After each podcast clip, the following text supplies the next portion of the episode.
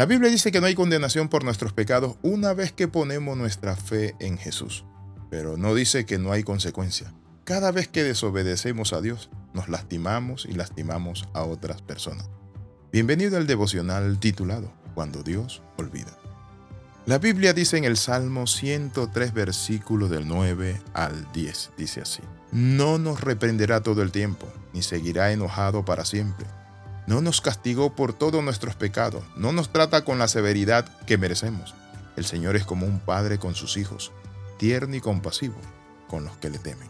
Cuando hablamos de la severidad de Dios tenemos que entender esto, que Dios es perfecto, pero es un Dios de misericordia. La Biblia dice que Él se mostrará duro con aquel hombre que es duro.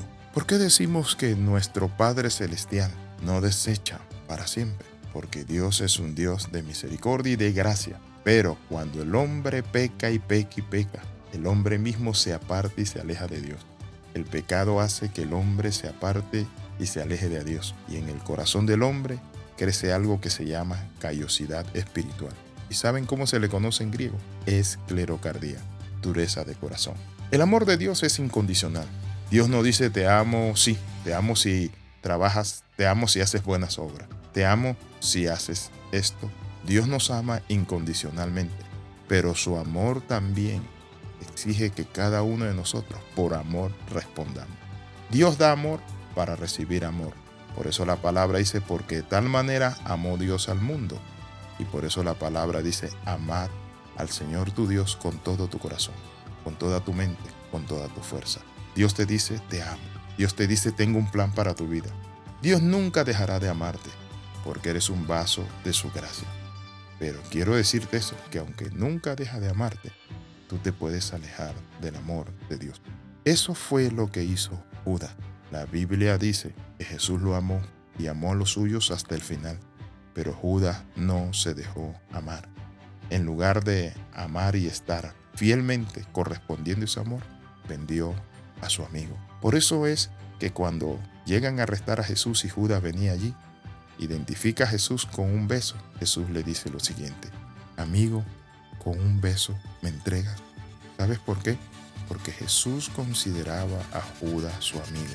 No le dice traidor, hijo del diablo, no sirves para nada, basura, eres una rata. No, Jesús le dice, amigo, con un beso me entrega. El fiel amor del Señor nunca se acaba. Sus misericordias, dice la palabra, son por los siglos de los siglos y la eternidad. Por eso el salmista es claro cuando dice, no nos reprenderá todo el tiempo ni seguirá enojado para siempre. No nos castiga por todos nuestros pecados. Por eso dice la palabra que Dios olvida el pecado de su pueblo. Entonces podríamos decir que el amor de Dios es incondicional. Pero también podríamos afirmar algo, que tu salvación no se basa en tu desempeño, en tus obras. La Biblia dice, Él nos salvó no por las acciones justas que nosotros habíamos hecho, sino por la misericordia.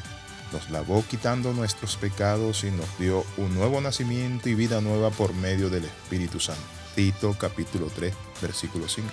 Entonces tú me dirás, ¿por qué se pierden las personas? ¿Saben por qué se pierden? Porque rechazan el regalo de Dios. Tú puedes tener hambre, pero saben que puedes cerrar tu boca ante la comida.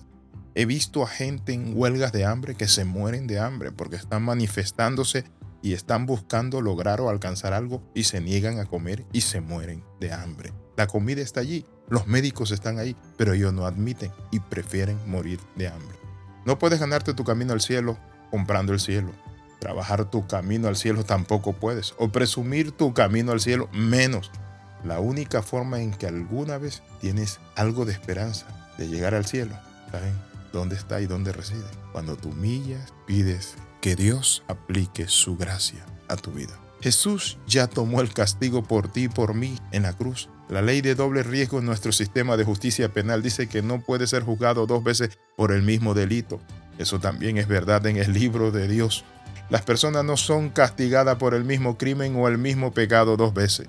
Hace dos mil años Jesús extendió sus brazos sobre esa cruz y tomó el castigo por nuestro pecado.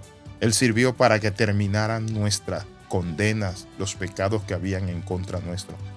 El precio lo pagó en su totalidad Todo lo que tienes que hacer es recibirlo, creer, seguirlo, servirlo, adorarlo y ser agradecido. Oramos.